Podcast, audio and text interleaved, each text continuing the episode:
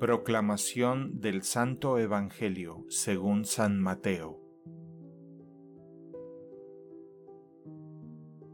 En aquel tiempo, al enterarse Jesús de la muerte de Juan el Bautista, subió a una barca y se dirigió a un lugar apartado y solitario. Al saberlo la gente, lo siguió por tierra desde los pueblos. Cuando Jesús desembarcó, vio aquella muchedumbre se compadeció de ella y curó a los enfermos. Como ya se hacía tarde, se acercaron sus discípulos a decirle, Estamos en despoblado y empieza a oscurecer. Despide a la gente para que vayan a los caseríos y compren algo de comer.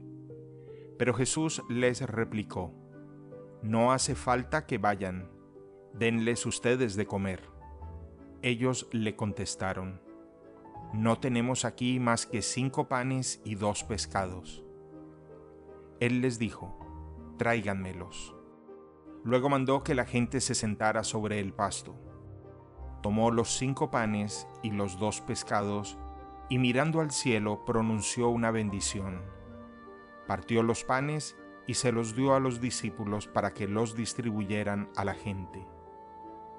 Todos comieron hasta saciarse y con los pedazos que habían sobrado se llenaron doce canastos.